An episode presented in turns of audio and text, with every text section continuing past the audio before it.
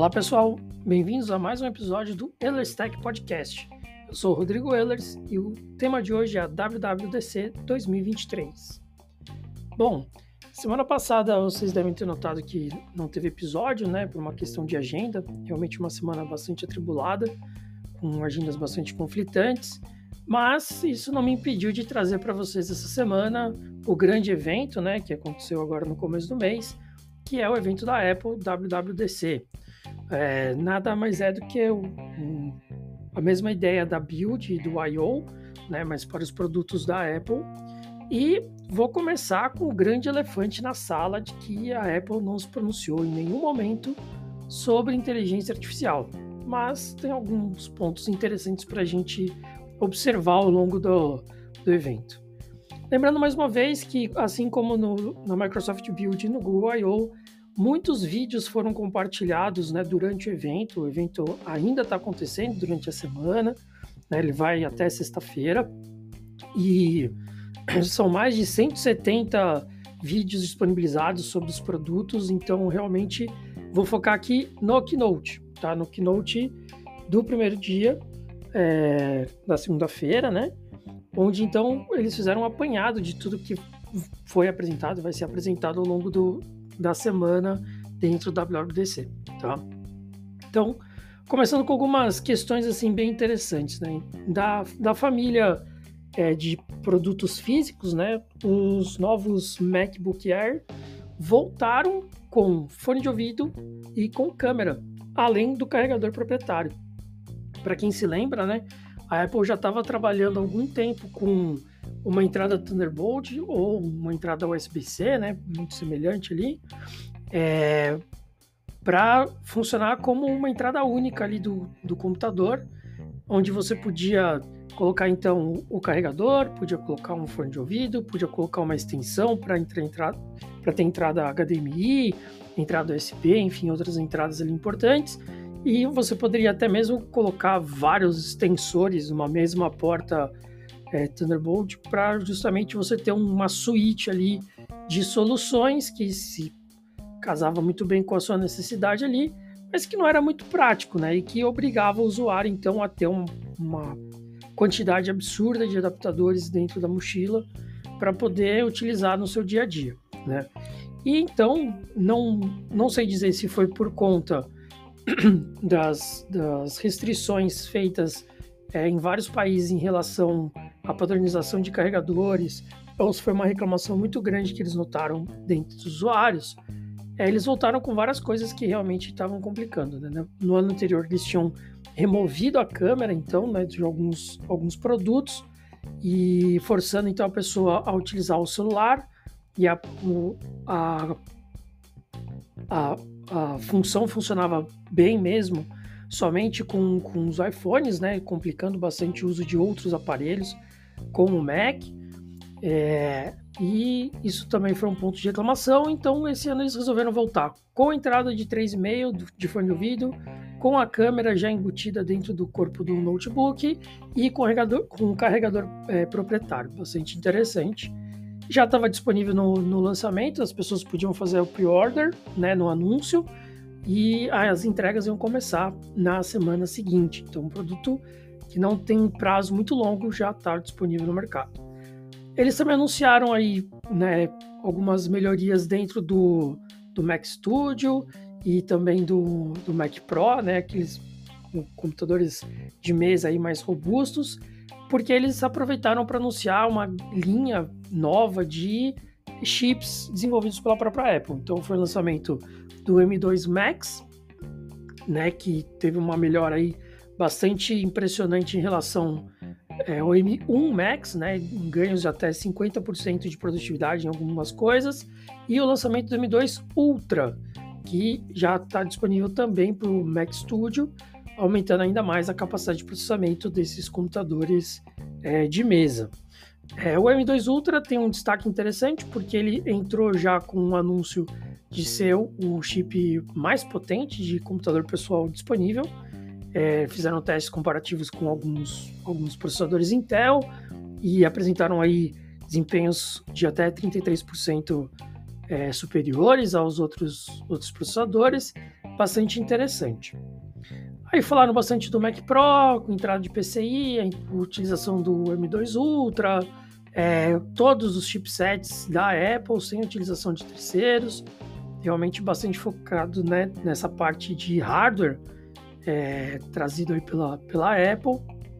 E depois começaram com os anúncios, então, de softwares, principalmente, né, de sistemas operacionais. Então, o novo iOS 17, com várias funções que já existiam em outros sistemas operacionais, apenas incorporados, é, ditando muito né, o que a gente já tem percebido com relação à Apple há alguns anos.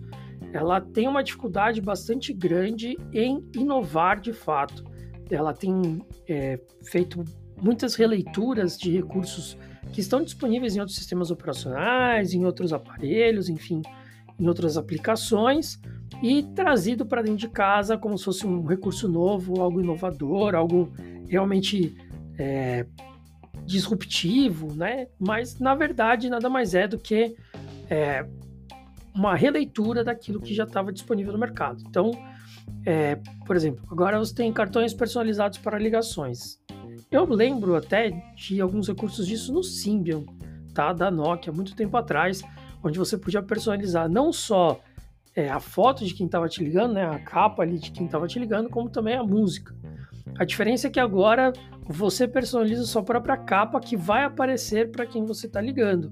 Essa pessoa não precisa ter essa sua capa salva, né? Ela simplesmente vai receber a sua, mas logicamente só funciona entre iPhones. Então você não vai ter essa correlação com outros sistemas é, mobile, tá?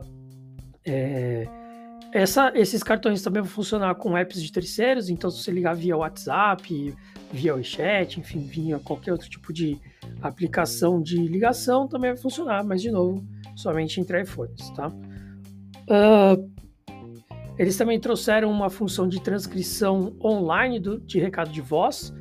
Esse é um recurso bastante interessante, né? Uma aplicação aí de inteligência artificial, de machine learning, né? Já que eles não falaram diretamente disso, mas incorporaram em vários serviços, onde você então é, recusa a ligação naquele momento, e aí a pessoa, enquanto está gravando o recado de voz, é, esse recado ele é transcrito na tela e você pode ver sobre o que, que, é o assunto e decidir se você quer atender ou não, então, aquele assunto, caso julgue que ele é urgente.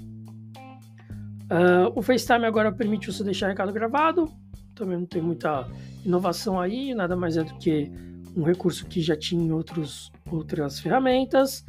A pesquisa do Messages foi melhorada, é, alguns recursos do WhatsApp foram incorporados né, dentro do Messages, então agora você tem um botão para ir para a última mensagem e você pode deslizar para o lado para responder. As notificações é, automatizadas são um recurso interessante que já tinham no Android também, né, onde você podia setar lá que você estava a caminho de algum lugar ou que alguém poderia né, ver a sua localização em tempo real, se pertencesse à sua família ou ao seu grupo, para ver alguma situação de perigo. Uh, alguns recursos de compartilhamento com aparelhos próximos, tipo, tipo NFC, que já funcionam em Android e em outros aparelhos, agora incorporados também à plataforma do iOS. Funções do WeChat de stickers nas mensagens, realmente não vi nenhuma inovação, mas enfim, apresentaram como uma grande revolução aí na comunicação dentro do, da, da, ferramenta. É, você pode criar stickers né, com qualquer foto ou mesmo com live foto, né, com GIFs, algo muito semelhante ao que já é feito no Snapchat. Uh, e os stickers ficam disponíveis para todo o sistema, incluindo apps de terceiros. Então, esses stickers que você cria, você pode utilizar em outros lugares. É, também o recurso de comportamento do AirDrop agora tem funcionalidades semelhantes à do, do Android. Você consegue então é, fazer o compartilhamento aí de daquilo que você já estava trabalhando né, de uma maneira mais simplificada. O, o SharePlay nada mais é do que um recurso de Watch né, do sistema. Então, ah, estou escutando música, estou vendo um filme, estou fazendo alguma atividade, agora você pode fazer isso também dentro do iOS. E o autocorrect recebeu, então, né, a função de autocorrect do, do teclado recebeu uma função de transformer. Então, ele prevê qual que é a correção correta baseado no contexto. Isso é bastante interessante, né, um recurso aí uma utilização bem interessante da função generativa de texto, e com isso eles também incorporaram uma função que o Google já tem utilizado não só nos produtos deles, né, como também no, no Gmail, é, no próprio WhatsApp, você consegue no WhatsApp do Android, onde ele prevê qual é a continuação do texto, né, então ele já preenche ali uma frase, uma palavra, enfim, e você simplesmente clica para aceitar aquela sugestão dele e continua escrevendo, tá? É, um anúncio legal foi o aplicativo Journal, eu achei bem interessante o recurso, onde você consegue, então, é, criar ali um diário, né? E ele sugere, baseado nas suas fotos, nas suas mensagens, no seu uso do, do aparelho, qual que é a. qual que seria então o tema do seu diário de hoje. Achei bem interessante, um recurso aí para quem gosta bastante de escrever. Eu sou uma dessas pessoas e acho que vai ter algumas cópias interessantes aí disponibilizadas, mas muito semelhante a outros programas que já existem de, de diário, né? só que agora como um aplicativo nativo do sistema, assim como outros é, já famosos do próprio da própria Apple, né? É, bom, é, tudo isso faz parte aí de um pacote de APIs de terceiros, né, é, disponibilizados para terceiros. Então você vai poder utilizar não só com o Journal, como outros recursos que foram incorporados aí dentro do, do iOS é, dentro das suas próprias aplicações. Então você vai ter uma API facilitada para o uso dos stickers, uma API facilitada para o uso do FaceTime, dos cards ali de, de, de perfil, né, de ligação, tudo isso é, com kits específicos de cada recurso já disponibilizados com a API. Aí falar um pouco do iPad OS 17, né, uma separação que houve já há algum tempo entre o sistema do iPhone e do iPad, porque o iPad trabalha com uma tela maior, então ele acaba tendo alguns recursos diferentes ali. É... Então, trazendo aí alguns widgets agora interativos, algo que também a gente já viu em outros sistemas, uma personalização da tela de bloqueio, bastante interessante, mas assim, também nada inovador. É, algumas aplicações já fazem isso com outros sistemas operacionais, não só mobile. É, os Live Tiles agora suportam múltiplos tiles, então se você tem lá algumas notificações que vão aparecendo na parte de baixo da tela, você pode ter um acúmulo delas. Né? Então você tem um timer, você tem uma reunião agendada, você tem está acompanhando um jogo ao vivo e todos eles ficam é, colocados na tela, né? um, um em cima do outro para você poder acompanhar vários ao mesmo tempo. O aplicativo Health agora entrou para o iPad, isso é um recurso legal. Quem usa os aplicativos de saúde sabe que utilizar pelo celular é interessante, mas às vezes você quer informações mais detalhadas e não consegue porque a tela é pequena. Né? Então, é, você disponibilizar isso para sistemas maiores é interessante. Algumas otimizações aí do uso de PDF no iPad. Né? Então, agora o Note suporta o PDF, você pode fazer anotações de forma direta. De novo, coisas que já existiam no Edge, coisas que já existiam em outros recursos que simplesmente foram incorporados pelo sistema e melhorias na conectividade com monitores externos, possibilitando aí um pouco mais de utilização, principalmente para quem usa o iPad Pro ou o iPad Air, né, como o seu computador pessoal.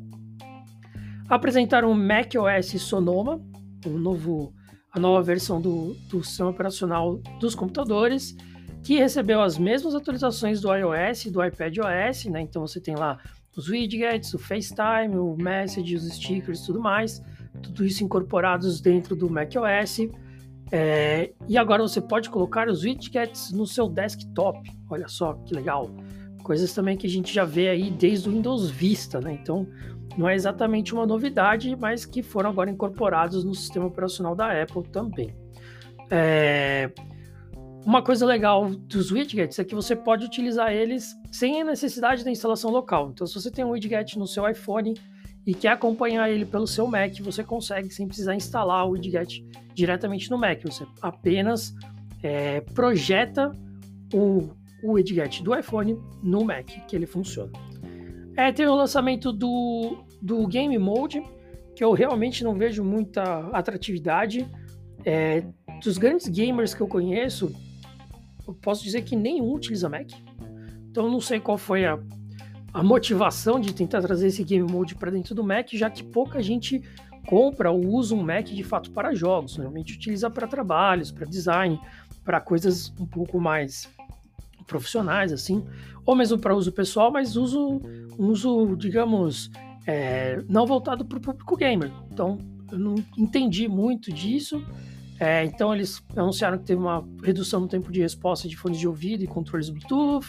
É, lançaram um toolkit para quem quer portar jogos para dentro do Mac. É, o Kojima apareceu lá para falar do Death Stranding, né, versão do diretor, disponibilizado para o Mac. Disse que vão ter outros jogos durante o ano. E é, tudo isso ficou meio jogado assim no meio da apresentação, porque realmente eu não vejo muito sentido em trazer o público gamer para dentro do Mac, mas parece que é alguma coisa que eles querem atacar esse ano. Continuando, incorporaram recursos do Loom dentro das apresentações, então agora você pode fazer, né, é, como se fosse um, uma bolha, vai, onde a sua câmera fica ali projetada, ou então você pode usar como se fosse uma apresentação virtual, né? Então a apresentação fica atrás, você consegue apontar, enfim, alguns recursos interessantes ali para fazer apresentações.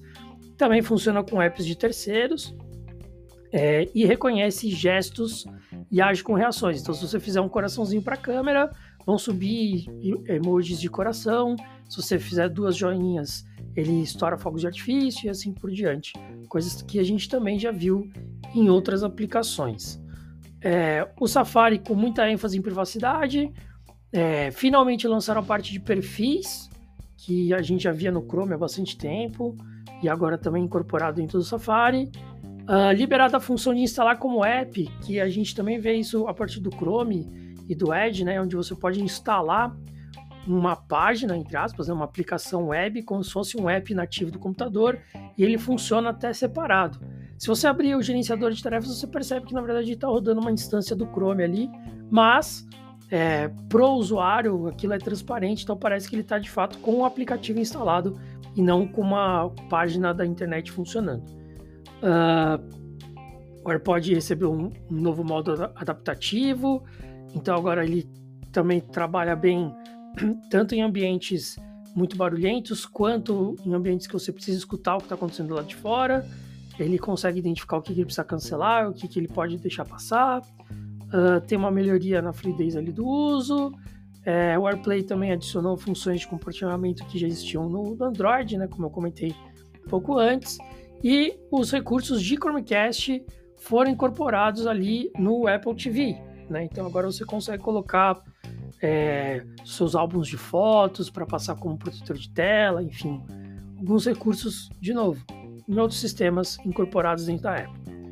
O WatchOS ficou legal, teve algumas coisas é, interessantes ali anunciadas, principalmente na parte de saúde, que é o grande foco da Apple e é o grande mercado deles, porque realmente o relógio da Apple, nesse sentido, está à frente dos demais, né? Então, eles focam muito nessa, nessas funcionalidades, mas eles resolveram fazer alguns anúncios ali que não vejo muito sentido em ser um anúncio de novidade, né? Por exemplo, agora você pode colocar fotos na tela. Legal. Né? Isso a gente já vê em outros, outros smartwatches como um recurso nativo e agora você pode fazer também no seu Apple Watch. Uh, agora você pode trocar os widgets é, pela, eles chamam é, pela, pela coroa, né? Então você vai girando ali a coroa e você vai trocando os widgets. Ficou bem interessante. Uh, o, o aplicativo de relógio mundial agora ele muda a cor dos tiles, né, de acordo com a hora local. Então, se está no pôr do sol fica mais alaranjado, se está durante o dia fica azul claro, à noite já fica azul mais escuro, enfim, para dar uma sensação ali de mais ou menos da hora local. Eles ampliaram a área de aproveitamento da tela, então você pode colocar recursos um pouco mais para o canto agora e liberaram o display do Snoopy legal também. Uh, sobre os aplicativos de saúde, então agora o aplicativo de ciclismo é, também faz um monitoramento ali de zonas, né? Para quem já faz HIIT, por exemplo, ou outros exercícios que, onde você acompanha qual é o estágio do, da sua seu batimento cardíaco, né? Se você já está no aeróbio, no anaeróbio ou no, no Vox máxima, né? Então, como é que ele, ele monitora isso agora dentro do ciclismo também? O aplicativo de tracking, ele ajuda também com visão 3D agora. Você pode visualizar é, pela região ali, né? Qual que é, é, o declive, o aclive, enfim, uma série de coisas interessantes. É, e ele adiciona pontos de interesse de forma automatizada. Então ele mostra para você onde que foi a última torre onde você conseguiu fazer contato. Ele mostra para você onde que é a última localização que você que ele consegue disparar um chamado de emergência ou você consegue disparar um chamado de emergência para caso você precise retornar para algum desses lugares, você retornar com facilidade. E o aplicativo de, de esportes também agora aproveita mais da sensibilidade dos sensores de movimento. Então eles conseguem tirar mais proveito, por exemplo, do golfe, do tênis, mostrando se a sua rebatida está na posição correta, se o seu pulso girou no sentido correto, enfim, algumas análises ali dos sensores bem interessantes. Né? Então, como eu tinha comentado, agora o, Health também foi é, pro, pro iPad. Eles adicionaram um recurso de estado da mente, bem interessante, onde você pode dizer como é que você está aquele dia. E é, basicamente foi isso, tá? É, os, o, todos os sistemas operacionais irão ser liberados no outono, né? Outono do hemisfério norte, então mais ou menos lá para outubro, outubro, novembro. Vale a pena ficar de olho. E aí veio o grande anúncio do, do dia, que foi realmente bastante chamativo. Eles colocaram mais de uma hora de apresentação sobre o, o, o produto, que é o Vision Pro.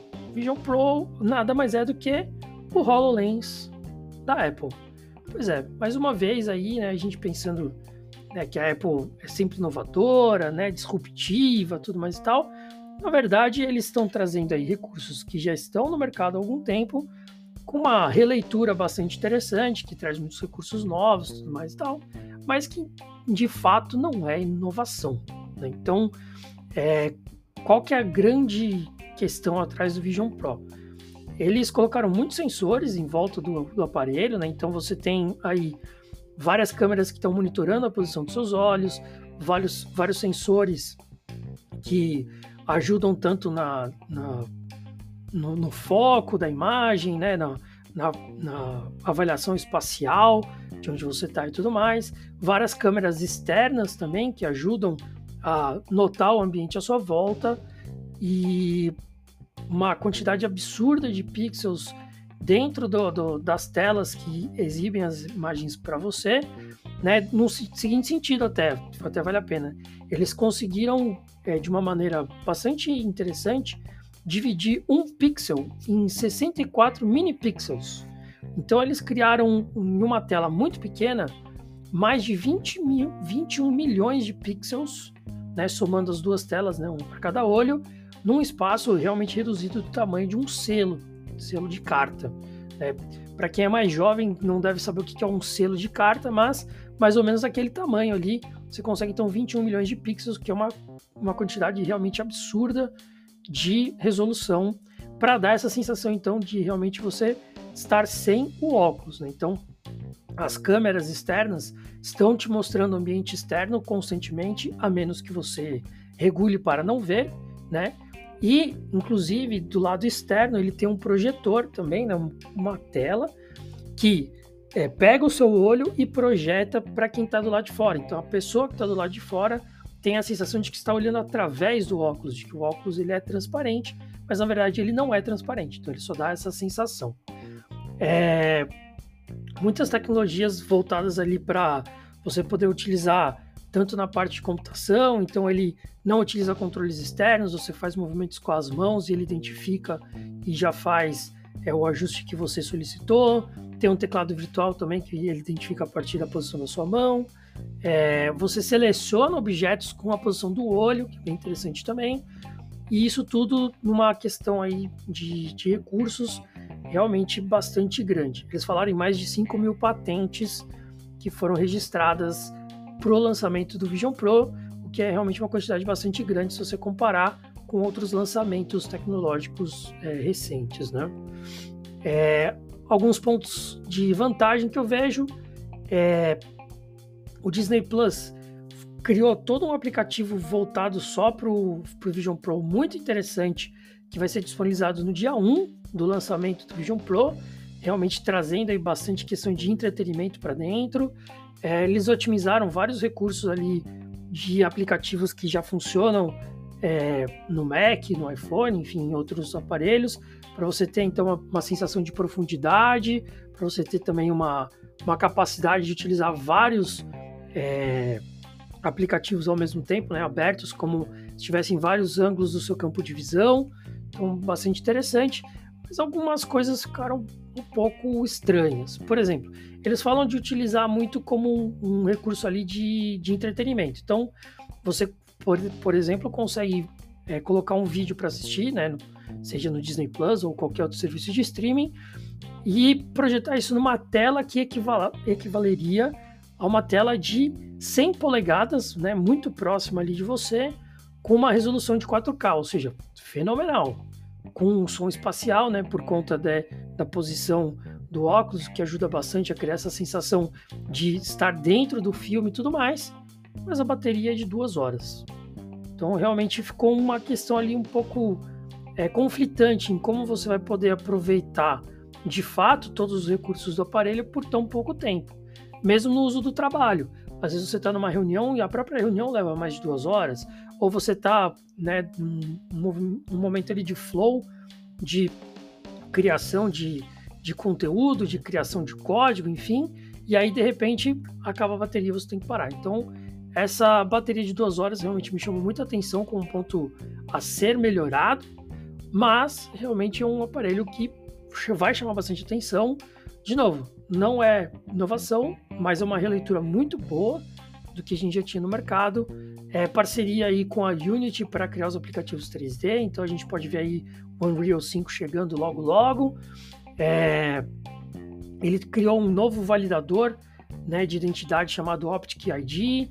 É, ele vai criar uma imagem virtual para quando você estiver numa reunião, né, numa videoconferência ali do seu rosto, muito semelhante ao que é você, uma tecnologia muito parecida com o que foi usado ali nos filmes do Star Wars para trazer a Leia jovem ou o, o comandante Tarkin ali, né? Então, é, criando ali uma imagem é, computadorizada de você, mas com bastante fidelidade. E o valor, logicamente, impressionando ninguém, a partir de 3.500 dólares e só ano que vem, tá? Então, provavelmente a gente vai ver muita coisa acontecendo nesse meio tempo aí, até lá. É, acredito que outras empresas vão se movimentar também. A Microsoft talvez traga alguma coisa relacionada aí ao HoloLens, mas eles já tinham apontado essa estratégia mais para a parte corporativa, não para o uso pessoal. Mas a Apple defende que essa, essa é a nova fronteira da computação. É você sair do PC, sair do mouse, do teclado e partir realmente para a computação é, espacial, não no sentido de espaço, mas né, do espaço sideral, mas de você poder é, usar a computação em qualquer lugar. Bom, basicamente foi isso, pessoal. Um, um podcast bastante longo, porque foram muitos anúncios de fato. Lembrando que eu sempre deixo uma enquete no final.